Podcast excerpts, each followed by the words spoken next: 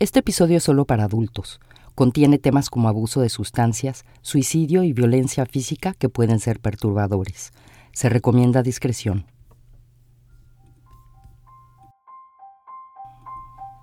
Alberto Reyes salía de la Fiscalía Regional de Justicia de Tlanepantla en el Estado de México. Lo había hecho por lo menos una vez al mes desde el 25 de julio del 2021, el día en que había encontrado a su hija Edna de 29 años muerta en su cama. Por los últimos 11 meses había visitado el mismo edificio en busca de justicia para Edna, pero solo se encontraba con un sistema de justicia apático e indiferente que estaba lejos de esclarecer lo que había ocurrido y todavía más lejos de hacer que el feminicida de su hija pagara por lo que había hecho. Yo soy Beatriz Maldonado y esto es Te cuento un crimen.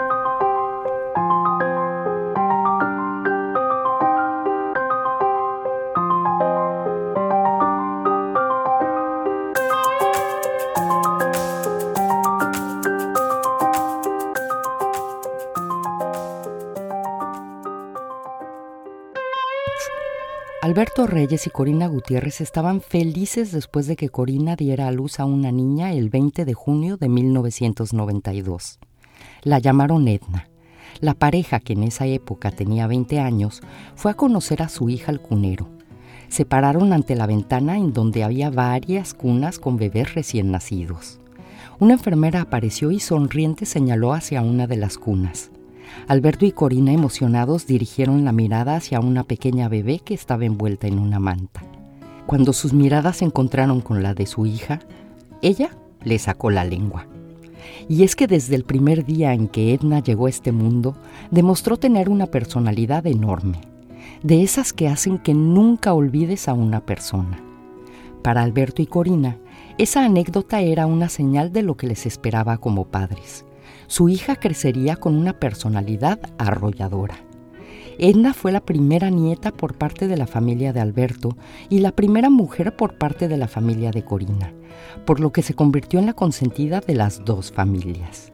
En las reuniones familiares que se celebraban todos los sábados en la casa de la abuela de Edna, sus tías y primos sabían de inmediato cuando Corina y Alberto habían llegado con su hija. Edna llegaba corriendo y sus carcajadas se oían por todo el lugar. Cuatro años más tarde llegó su hermano Axel.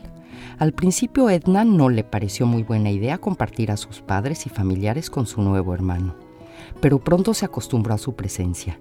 Sus padres siempre se enfocaron en darle a sus hijos la misma atención y cariño, y Edna se convirtió en una muy buena hermana mayor. Pasó el tiempo y llegó el momento de que Edna fuera a la escuela demostró ser una niña muy inteligente. Siempre estaba entre los alumnos con mejores notas de su grado, por lo que obtuvo una beca. También demostró habilidades para aprender nuevos idiomas. En la primaria Edna ya había obtenido un certificado por parte de la Universidad de Cambridge que acreditaba que la niña para ese entonces ya tenía los conocimientos suficientes para poder comunicarse en situaciones diarias en inglés, lo que ahora se conoce como nivel B1. A Edna también le gustaba mucho leer y frecuentemente le pedía a sus padres que le compraran libros en español y en inglés. Pero su pasión siempre fue la música. Conforme fue creciendo, Edna comenzó a cambiar. No solo seguía siendo alegre, sino que se volvió una persona que sabía lo que quería y luchaba por obtenerlo. Sus gustos musicales también comenzaron a cambiar. Escuchaba todo tipo de música, pero se inclinaba más por el rock y por el punk. Fue en esa época que comenzó a estudiar sociología en la Universidad Autónoma Metropolitana en el campus de la delegación Azcapotzalco.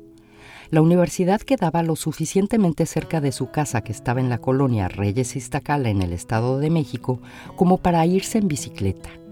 También Edna se independizó. Aprovechó que sus padres tenían un departamento que rentaban y que estaba desocupado, por lo que les propuso que ella se fuera a vivir con una amiga ahí, y ellas les pagarían la renta. Sus padres estuvieron de acuerdo. Qué mejor que rentarle el lugar a su propia hija.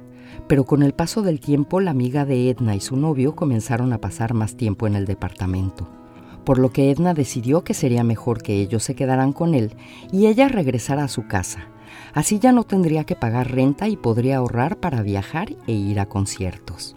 y fue en uno de ellos que conoció a la que se convertiría en una de sus mejores amigas, y a la que voy a llamar por su apodo para proteger su privacidad y también porque es un apodo muy original, Pepe. La llaman así por el parecido que tiene con su padre que se llama José Luis.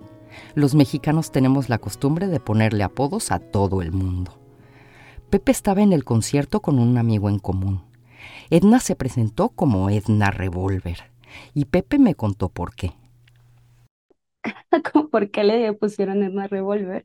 Y me cuenta que un día estaba en la escuela y a ella le gustaba mucho la canción de Eufemia, la de Revolver y que un amigo le empezó a cantar con un amigo y así, y este amigo le empezó a decir, en lugar de revolver, más revolver, y ella dijo, no, pues son increíbles, suena súper varas, y se empezó a poner así, ella es más revolver.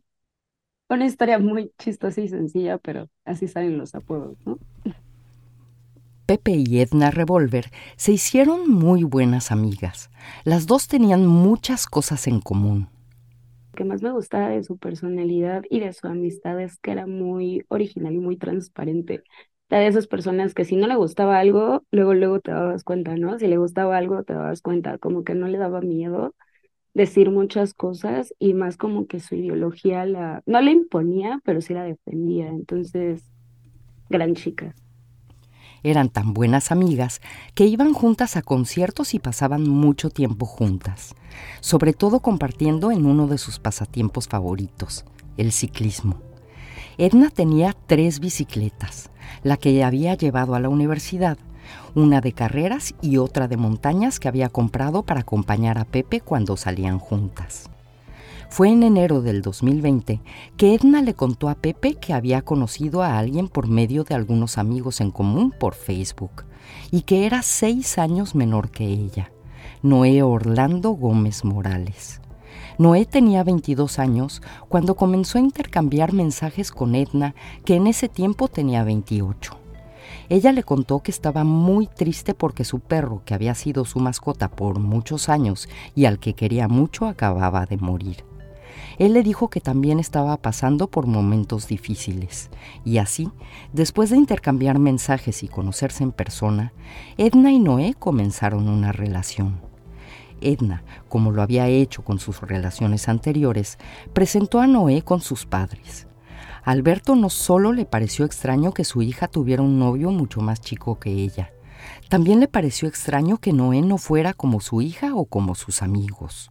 Cuando lo conocí, era completamente diferente, una persona sin tatuajes, este, bien peinado, mm, o sea, diferente, hasta le dije, oye, ¿y este qué onda? Pues, ¿dónde lo sacaste? O sea, ¿qué, qué, por qué? Ah, no, pues, este, pues lo voy a conocer. Ah, pues está bien. Y no solo eso, Noé no estaba estudiando, trabajaba en una refaccionaria. Todos los amigos de su hija habían ido a la universidad. A todos les gustaba el mismo tipo de música y todos tenían tatuajes al igual que su hija. Pero Noé no estudiaba. No le gustaba la misma música que a Edna y no tenía ni un solo tatuaje. Para Alberto y para muchos de los amigos de Edna, la pareja era como agua y aceite. Noé comenzó a visitar cada vez más seguido a Edna y frecuentemente la acompañaba a las comidas familiares. Después, Edna les pidió permiso a sus padres para que Noé se quedara con ella porque su trabajo estaba muy cerca de su casa. La verdad, siempre le tuvimos la confianza a nuestra hija y ella sabía lo que hacía y siempre tuvo la confianza con su mamá de platicar todo y este y por eso nosotros pues preferíamos que estuviera aquí dentro de la casa, ¿no? Siempre mil veces que estuviera aquí, incluso que sus amigas se quedaban, que sus amigos se quedaban y y siempre lo preferimos así. A pesar de las diferencias entre Edna y Noé, su relación parecía ser estable. El cumpleaños de Edna se acercaba y decidió viajar con Pepe a Baja California para festejar. Ahí Pepe le preguntó acerca de su relación con Noé. Él le preguntaba, ¿cómo te va con este güey, no? Y ella, pues bien, este, siento que su familia me odia, que porque yo soy más grande que él. Y es, este, y aparte, él ya se está acercando mucho a mi familia y la notaba incómoda porque me dices que no, ella está en mi casa y ni siquiera me avisó que iba a ir para mi casa. Y yo, como güey? O sea, ya entra a tu casa y tu familia le abre y toda la cosa y me dice, no, es que usa mis llaves. qué? Me dice, pues es que está viviendo prácticamente ahí. Y yo, güey, ¿estás cómoda? Y me dice, no, la neta siento que ya está invadiendo mucho mi privacidad, pero pues a final de cuentas en algún momento voy a terminar con él. También me llegó a contar que el güey leía sus diarios, revisaba sus redes sociales.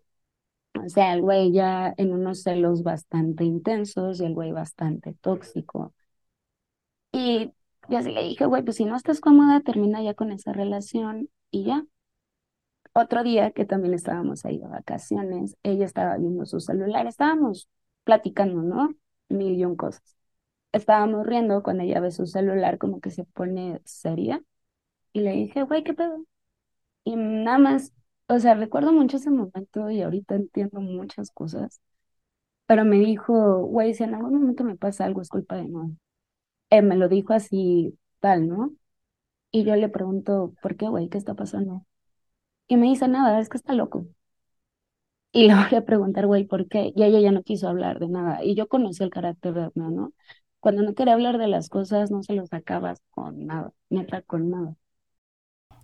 Pepe ya no presionó más a Edna para que le explicara la razón de su último comentario. Festejaron su cumpleaños número 29 el 20 de junio del 2021 y después regresaron a México. Pero Pepe notó un cambio en Edna cuando regresamos del viaje ella se empieza como a distanciar, también me contestaba muchas veces de, no, pues es que estoy con Noel, luego hablamos. Muchos amigos me empezaron a contar de que pues ella se distanciaba de todos lados, Noel acompañaba a todos lados, varios de sus primos, de sus amigos también, de que ella llegaba a las fiestas, que se tomaba una cerveza y se iba, que este güey luego luego llegaba cuando Edna llegaba, o sea que ya estaban en una relación bastante tóxica a mí también me llegó a contar de que alguna vez llegaron a salir al centro, él se enojaba de cualquier cosa, la dejaba sola, él se iba así horrible, también la llegó a amenazar, le dijo que iba a matar a todos los güeyes con los que ella había estado, o sea, sí, el güey estaba siendo muy violento. Y esas, y esas banderas rojas las llegó a ver Edna, pero creo que fue demasiado tarde. El 24 de julio del 2021, un mes después del viaje a Baja California, Edna fue a la reunión familiar a casa de su abuela como lo hacía desde que era niña. Noé estaba con ella. Edna, que siempre era de las últimas en irse de las reuniones, se fue temprano con Noé. Al llegar a su casa, Alberto estaba ahí. Corina se quedaría a dormir en la casa de su madre porque no se encontraba bien de salud y Axel todavía no regresaba de la casa de su abuela. Edna saludó a su padre y le dijo que ella y Noé se iban a dormir a su cuarto, que se encontraba en el segundo piso de la casa y que para llegar hasta ahí forzosamente tenían que pasar por la recámara de sus padres. Al poco rato llegó Axel y todos se fueron a dormir. Al día siguiente, Alberto se despertó temprano y decidió sacar a pasear a su perro que había dormido con él en su recámara. Al salir notó que la puerta de entrada de su casa, así como la del portón de la calle, estaban abiertas. Pensó que alguno de sus hijos se había olvidado de cerrarla el día anterior.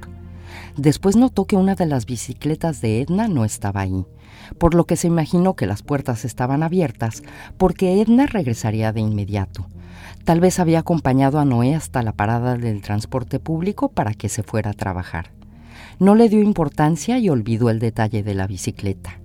Después del paseo con su perro, barrió la banqueta y después decidió poner una carga de ropa en la lavadora que se encontraba en el segundo piso. Cuando subió, alcanzó a ver a Edna acostada en su cama. Axel, que ya se había despertado, le dijo a Alberto que pasaría por su hija a casa de su madre y después pasaría por Corina para que todos fueran al parque. Alberto se bañó. Luego de un rato Axel regresó con su hija, que le pidió a su abuelo que quería ir a ver a su tía Edna. Alberto la tomó en sus brazos y fueron al segundo piso en donde de nuevo la vio durmiendo por la ventana. Le dijo a su nieta que no molestarían a Edna porque seguía durmiendo. Axel, su hija, Corina y Alberto fueron al parque. Regresaron a la casa aproximadamente a la una y media de la tarde. Alberto fue al segundo piso a sacar la ropa de la lavadora y atenderla. Mientras lo hacía, le gritó a Edna desde el patio que se levantara para que fueran todos a comer. Pero Edna no respondió. Fue cuando decidió irla a despertar. Entró al cuarto diciéndole a su hija que ya se levantara. Se acercó a ella y la movió para despertarla. Y ahí fue cuando la siento fría. Y este, y pues empiezo a gritar. Al oír los gritos de su padre, Axel subió corriendo. Corina, que estaba todavía dentro del auto con su nieta, se bajó de inmediato y corrió con la niña hacia la casa. Cuando subía por las escaleras vio a Axel llorando, que al verla solo movió la cabeza de un lado a otro dejándole saber que ya no había nada que hacer. Corina no entendía nada. Solo sabía que fuera lo que fuera que había pasado, su nieta no debía presenciarlo. Protegí a mi nieta como siempre he protegido a mis hijos. El único que se me ocurrió era marcar el 911 porque yo no sabía qué estaba pasando. Fueron 45, 50 minutos de espera. Allá afuera, corría para acá y corría para allá. Después le llamó al hermano de Alberto. Una vez que sus familiares llegaron, Corina pudo dejar con uno de ellos a su nieta y subió al segundo piso para ver a su hija. Desesperada le gritó a Alberto que le diera respiración de boca a boca a Edna, pero Alberto le dijo que ya no había nada que hacer. El cuerpo de su hija estaba rígido y frío, y tenía sangre que le salía por la nariz. A la casa se presentaron elementos de la policía estatal. Detrás de ellos venía la Cruz Roja que confirmó el fallecimiento de Edna. Elementos de la Policía de Investigaciones tomaron fotografías tanto del cuerpo como del lugar. Allí vieron un frasco de clorazepam y marihuana, por lo que inmediatamente determinaron que Edna había muerto o por una sobredosis o que se había suicidado. Corina no aceptaba que su hija se hubiera quitado la vida y de inmediato exigió que se le hiciera una necropsia. Después fueron a declarar al Ministerio Público de Tlalnepantla. Cuando le preguntaron a Alberto quién había sido la última persona que había estado con su hija, Alberto les dijo que Noé.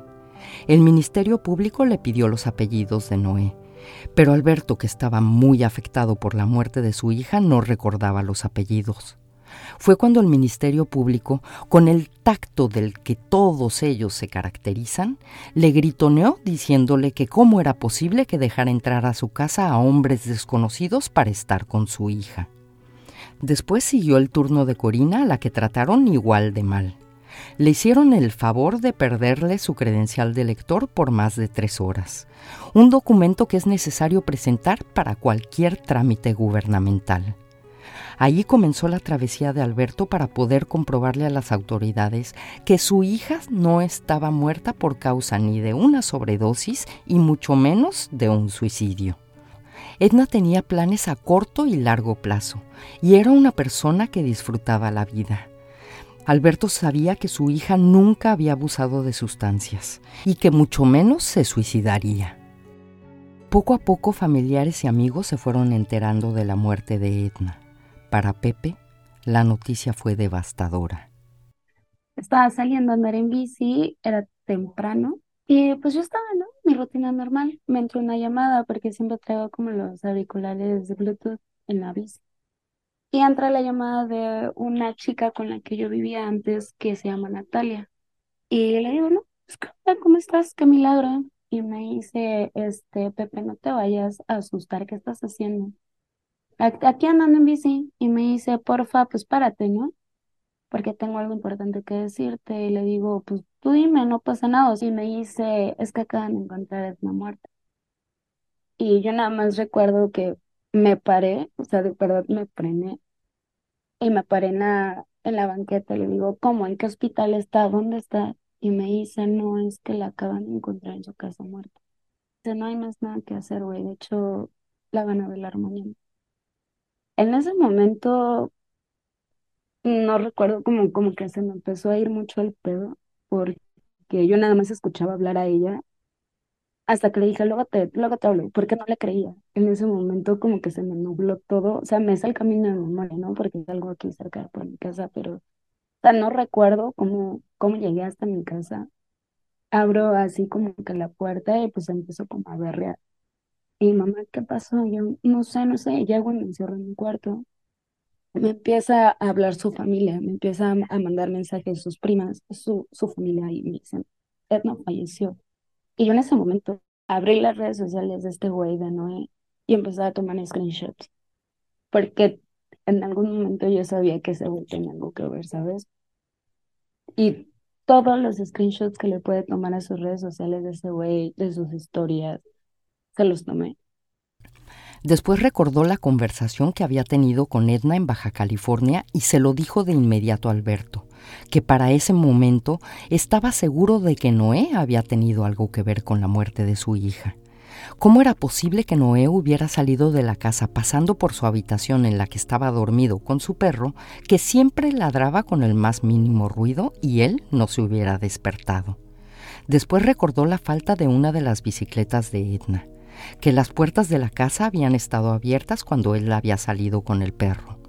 Dedujo que seguramente Noé había saltado del balcón del segundo piso para no ser escuchado por él. Después habló con su madre, que le dijo que aproximadamente a las cinco de la mañana de ese día había recibido una llamada de Edna diciéndole que necesitaba con urgencia diez mil pesos, que son aproximadamente 550 dólares porque la madre de Noé estaba en el hospital, y que por favor no le dijera nada a sus padres. Le dijo que Noé y ella pasarían de inmediato por el dinero.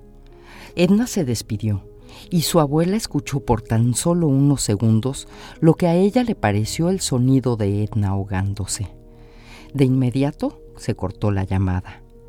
La abuela de Edna esperó por más de media hora a su nieta, que para ese momento ya debería de haber llegado. Su casa estaba a tan solo seis cuadras de distancia. Decidió marcarle a su celular, pero no le contestó. Fue cuando le mandó un mensaje de texto preguntándole a qué hora iba a estar ahí.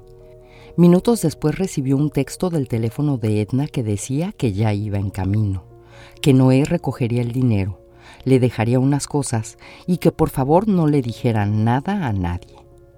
Minutos después, Noé apareció en su casa.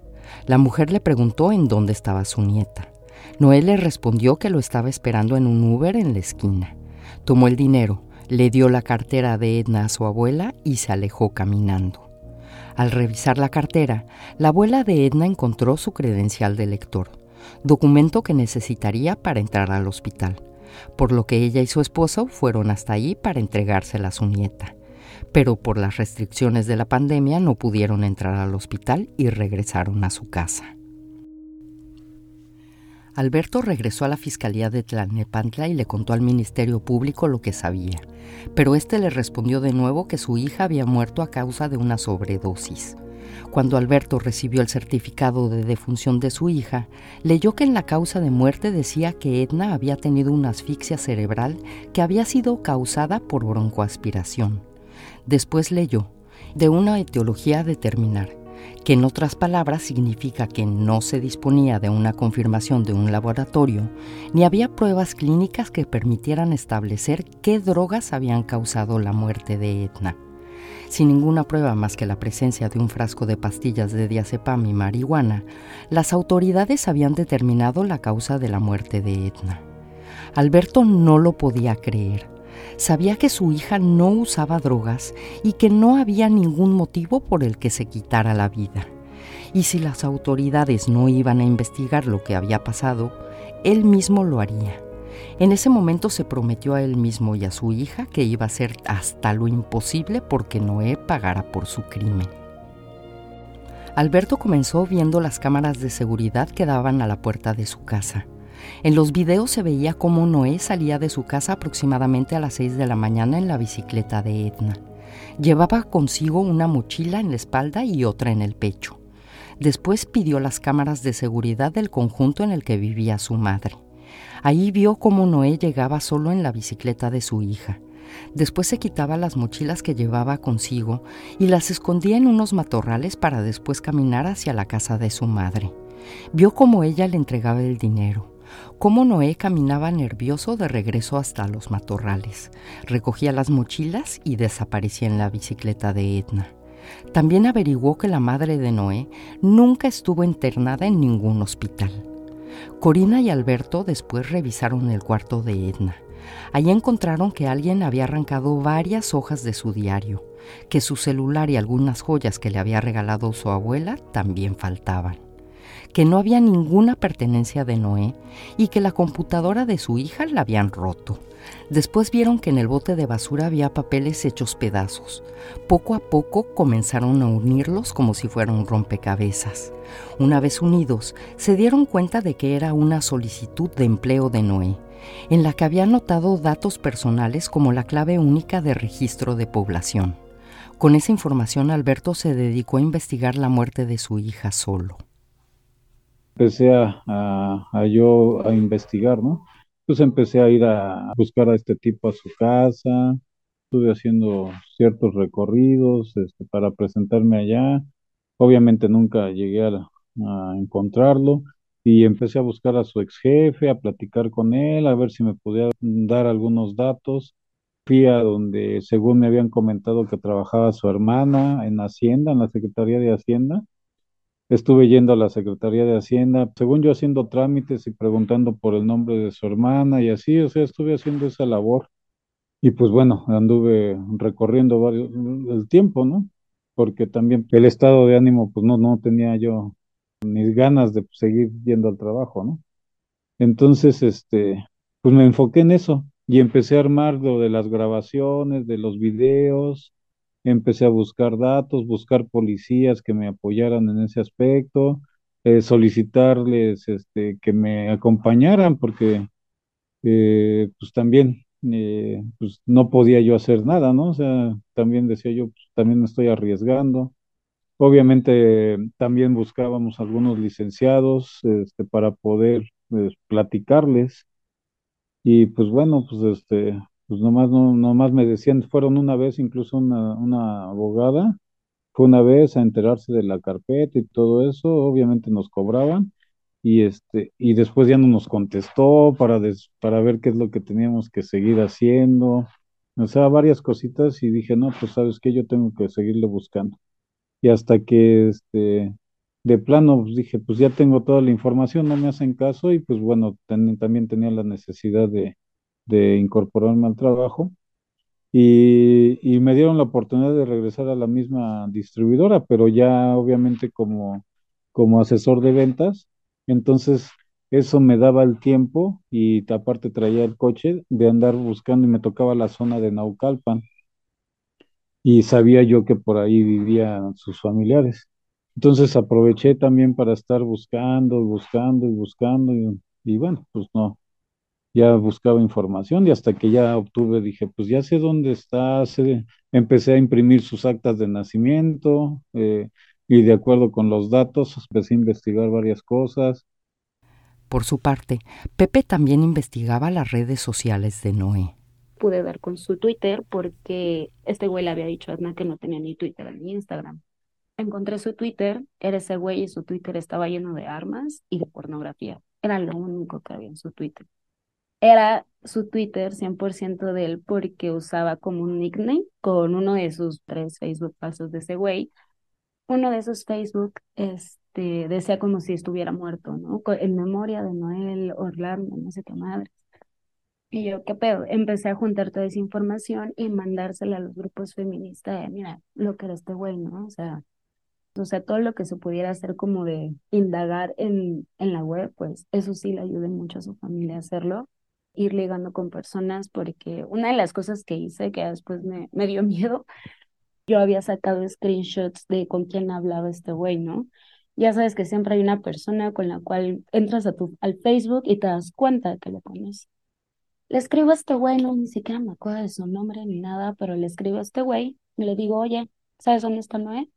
No le mencioné nada del caso de Noé, simplemente le dije, es que no, no lo encuentra su novia y quiere saber dónde está. Y me pone, sí, de hecho me vino a ver, eh, estaba en Naucalpan, me vino a ver, traía una, traía una bici y se veía como muy apurado, pero no sé qué es lo que quería. Y le dije, ¿yo dónde estás? Y me pone Naucalpan, me puso la colonia. Y yo fue cuando le dije Alberto, aquí pueden encontrar este güey. Ya después de eso, sí me dijo un amigo, güey, te pueden localizar gracias a este güey, ¿no? Si es gente peligrosa, tú hablaste con este güey. Y yo, chale, sí es cierto. Y empecé a bloquearlos. Porque sí le pregunté como a tres, cuatro personas con las que este güey hablaba en sus redes sociales, pero nada más me contestó este chavo. Durante todo ese tiempo, Alberto pedía los resultados toxicológicos de Edna en la Fiscalía Regional de Tlalnepantla, pero siempre le decían que no estaban ahí, que regresara al mes siguiente. Esos exámenes médicos comprobarían que Edna no había muerto a causa de una sobredosis. Alberto volvió a la Fiscalía el 20 de junio del 2022. Para ese entonces, el caso ya había sido llevado por cuatro ministerios públicos diferentes. Cada vez que había un cambio, el nuevo ministerio empezaba de cero con las investigaciones que supuestamente estaban realizando. El nuevo Ministerio Público le dijo algo a Alberto que lo dejaría completamente desanimado. Los análisis toxicológicos habían estado todo el tiempo en la Fiscalía. Habían sido recibidos el 27 de julio del 2021, pero por alguna razón nunca habían sido incorporados a la carpeta de investigación. Alberto se dirigió a la salida de la Fiscalía Regional de Justicia de Tlalnepantla sintiéndose completamente derrotado. Había pasado casi un año desde la primera vez que había entrado a la Fiscalía junto con Corina y su hijo Axel para rendir sus declaraciones después de haber encontrado a Edna muerta. Ese día Alberto pensó que después de todo por lo que había pasado, nunca detendrían a Noé por el asesinato de su hija porque él la había asesinado, y de eso Alberto, su familia y los amigos de su hija estaban seguros. A punto de salir del edificio, un policía anunció a todas las personas que estaban ahí que no podían abandonar el lugar. Había una manifestación afuera. Alberto alcanzó a escuchar a un grupo de personas que gritaban consignas como no fue suicidio, fue feminicidio. La frase de inmediato llamó su atención.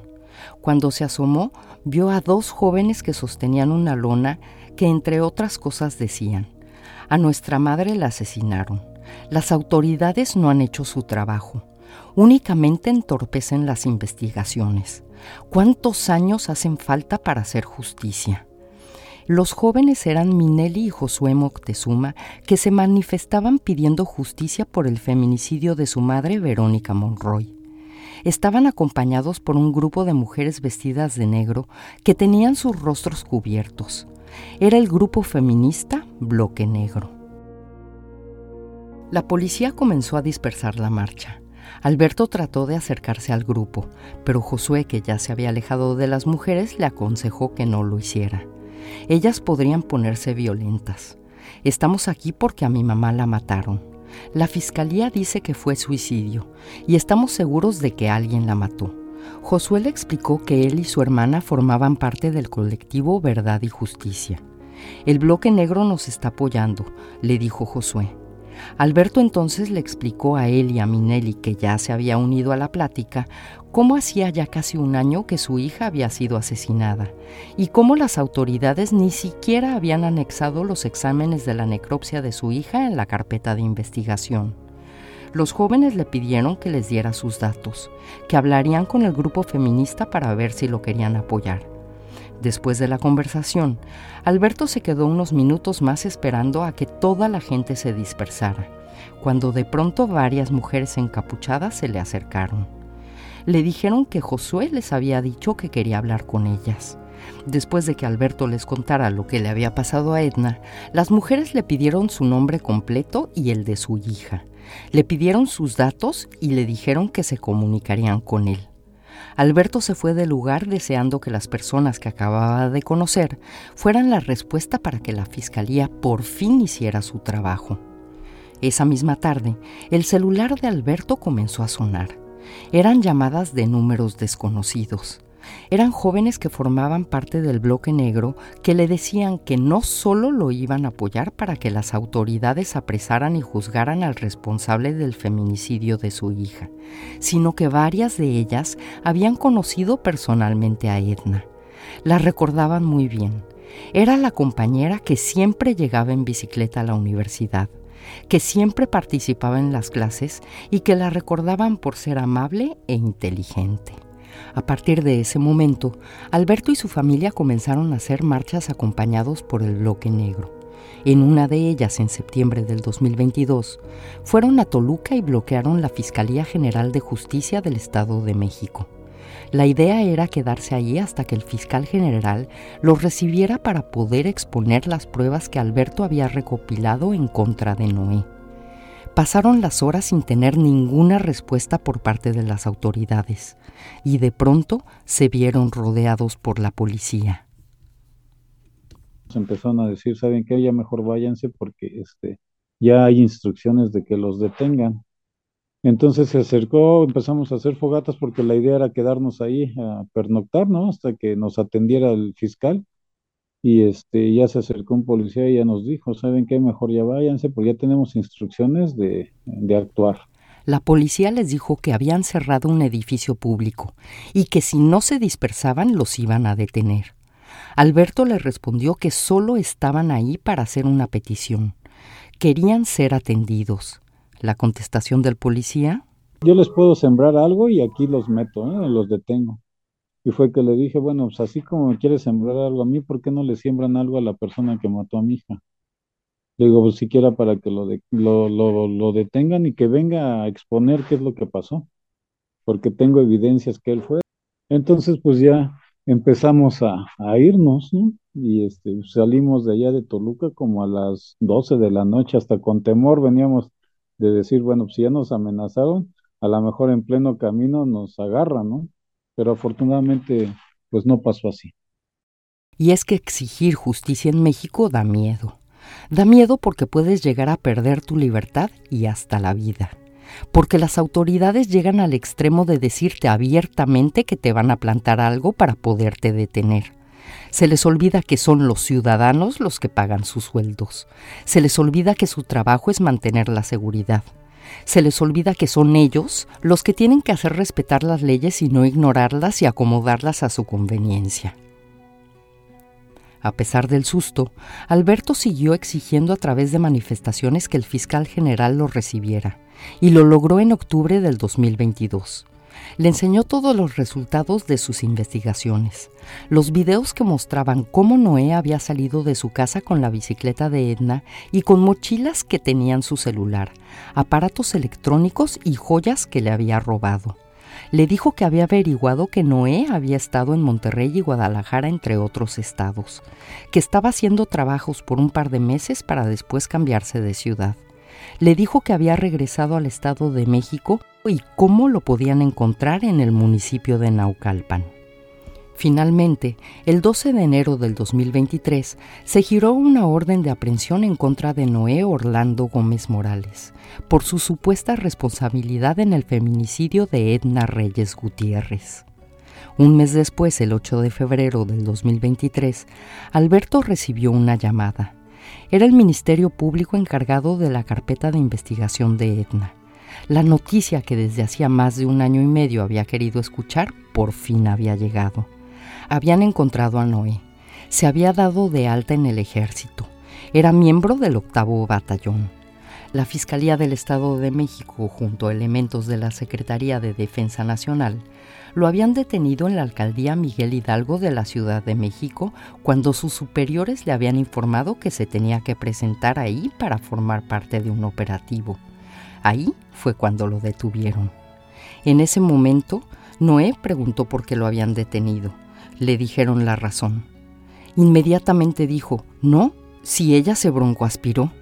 ¿Cómo era posible que Noé supiera exactamente el término que se había utilizado en el acta de defunción? Meses más tarde comenzó el juicio. Los abogados de Noé trataron de probar que Edna había muerto por asfixia causada por el consumo de clonazepam combinado con alcohol y marihuana, pero las pruebas en contra de Noé eran contundentes. Estaban los exámenes toxicológicos que probaban que Edna no tenía ninguna sustancia en su organismo el día de su muerte. Así lo declaró la médico forense que también explicó cómo a Edna le habían cambiado de posición después de haber sido asfixiada. Probablemente la asfixia había sido con una almohada o un objeto suave. La médico había encontrado marcas en sus dientes en la parte interna de sus mejillas, lo que demostraba que su cara había sido presionada en contra de la cama. Por otra parte, estaba el hecho de que Noé le había mentido a la abuela de Edna para que le diera los 10 mil pesos, los videos que mostraban cómo se llevaba una de las bicicletas de su novia y estaban todos los documentos que Alberto había obtenido en su investigación y que demostraban cómo Noé se había estado escondiendo. Después, Pepe fue llamada a declarar. Su familia tenía miedo por lo que le pudiera pasar si lo hacía. Me decían es que no vayas, es que por qué vas a declarar, por qué te estás involucrando tanto. Y sí lo pensé en algún momento, sí me dio miedo en algún momento y dije, si de verdad esta gente es peligrosa, me están viendo. O sea, me están viendo porque voy a los juzgados, porque he estado en todos los juicios y cuando tú declaras ante un juicio, dicen tu nombre completo, dicen lo que declaraste. Eh, sí, yo dije, chale, ¿no? O sea, estoy metiendo completamente las manos al fuego, pero pues estoy exigiendo justicia por una de mis mejores amigas y no me voy a quedar callada, ¿no? Yo creo que la valentía y las ganas de justicia es más fuerte que el miedo. El testimonio de Pepe era muy importante. Edna le había dicho claramente que si algo le pasaba, el responsable era Noé. Así que Pepe se presentó en el juzgado y dijo ante el juez todo lo que sabía pero no fue fácil. Ese güey está enfrente, ¿no? Lo tienen como en una, como en una burbuja, pero ahí lo tienen. Y estar declarando y que los abogados de, de su parte te hagan preguntas y tener como esa presión de lo que estoy diciendo es verdad, lo estoy declarando, pero hacerlo en un ambiente tan, tan seco y tan feo que son los juzgados, y está cañón, pero pues es cuando dices, es el momento, ¿no? O sea, después de estar estos años exigiendo justicia y estos años realmente apoyando a que haya justicia para la familia y el caso de Edna, pues en casa. Finalmente, el 28 de noviembre del 2023, Alberto cumplió la promesa que se había hecho a él mismo y a su hija. Noé Orlando Gómez Morales fue declarado culpable del feminicidio de Edna Reyes Gutiérrez. Doce días más tarde, el primero de diciembre del 2023, un juez de ejecución de sentencias de los juzgados penales de Barrientos Central Nepantla leyó la sentencia. 55 años de cárcel. Noé no saldrá del penal de Barrientos en donde está cumpliendo su condena hasta haber cumplido los 78 años de edad. Actualmente, Corina, Alberto y su hijo Axel están tratando de vivir con el vacío que dejó Edna. Tienen días buenos y días malos, pero después de haber platicado con ellos, estoy segura de que si alguien puede salir adelante de una pena tan grande como es la pérdida de un hijo, son Alberto y su familia. Muchas gracias por escuchar.